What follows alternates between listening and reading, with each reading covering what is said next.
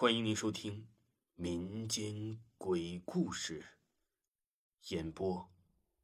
维华，如果您喜欢维华讲的民间鬼故事，那您就不要吝啬您的小手，点个赞，关注一下再走吧。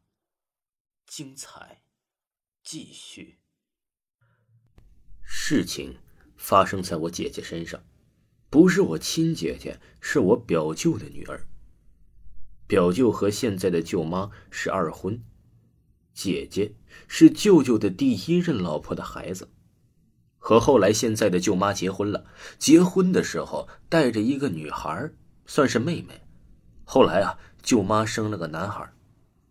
舅舅在娶这个舅妈后，我姐姐经常被我舅妈谩骂，包括太公也是。太公岁数很大了，耳朵听不见，走路也很慢。小时候去他们家玩，经常听舅妈指着太公骂。太公啊，虽然听不见，一只眼睛也看不见，但是精明的很。后来太公去世了，外婆这边习俗啊是要摆灵堂三天或者是五天，因为下雨，太公灵堂摆了七天。在我外婆那边摆七天是很不吉利的，说是死者一周天内没下葬，是被指责后代不孝，会遭天谴。七天，所有人都在指责姐姐是没有良心的，说她不会掉一滴眼泪，也不会说话，我也没有看到她哭过。太公下葬当天，姐姐就不见了，后来全村的人都在找。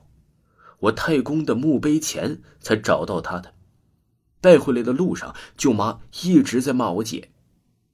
隔天一切正常，不正常的就是晚上饭点的时候，舅妈很慌张的打电话给我外公，说我姐疯了。听那个声音呢，是真的害怕了。我外公怕出事叫上几个邻居，就上山去我舅妈家了。外婆那边啊是农村，很农村的地方，一座山有几十户人家，山顶山腰都有的。我外公去的时候，我好奇的凑着热闹，也跟着去看。当时啊，我也被吓到了。我姐拿着大菜刀，对着舅妈的门一直在砍，吓得小弟弟一直哭，舅妈也是。后来把姐姐用拇指粗的绳子捆起来，安置在了太公的房间。因为姐姐和妹妹睡一起，舅妈怕姐姐伤害到妹妹。可怕的就是这里，不管我舅妈在家里的哪个位置，我姐就在房间里转，位置就一定是对着我舅妈的，然后一直用头撞墙，还阴森森的笑。我还小，当时我吓得不敢动。之后我外公一直问我姐怎么了，我姐好像听不见。然后反反复复的撞墙，就好像不疼似的。有人嗓门大，对着姐姐大声说：“问她要干嘛？”我姐好像听到了，开始重复着说：“我要吃人肉，我要吃人肉。”眼睛里看的是我舅妈。恐怖吗？偏偏这是真的。医生也来了，把脉都是正常的，说送去大医院看看。准备送去的时候，村里面有个阿嬷过来了。这里吧，呃，这个阿嬷我没有见过，听外婆说她是在这里面辈分是最大的，我外婆都要叫她太奶奶，这里我就叫祖奶奶吧。祖奶奶过来说是我舅妈造的孽，让我舅妈去太公坟里跪着认错，跪到下雨了，姐姐就好了。那是听得我一脸懵逼呀，我还在想姐姐发疯和舅妈有什么关系啊？不过舅妈。也不是什么好货，不愿意去。祖奶奶让村子里的人架着他去，然后去姐姐房间唠嗑，是真的唠嗑，而且喊的不是我姐姐的名字，叫的是我太公的名字。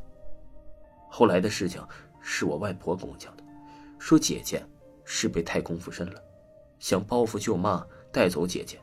姐姐是个很孝顺的孩子，太公很喜欢姐姐的。但是啊，姐姐和太公一直不被舅妈待见，甚至是虐待。舅妈后来被人压着在太公的墓前跪了一晚上。凌晨的时候开始下雨，姐姐也就没什么事了。昏睡一天后啊，什么事都不记得了。太公曾经是军官，地位也不差，脑子很灵活，耳朵不好，像是之前打仗的时候被炸伤的。后来解放后，外公被人摆了一道，导致啊没有地位，就放回家了。之后在家一直被舅妈羞辱欺压，怨气重。祖奶奶跟舅妈也聊了一会儿，让我舅妈呀这些年少做这些事儿。太公念在他继承了他们家的香火，才放过他的。想来，也觉得可悲呀。听众朋友，本集播讲完毕，感谢您的收听。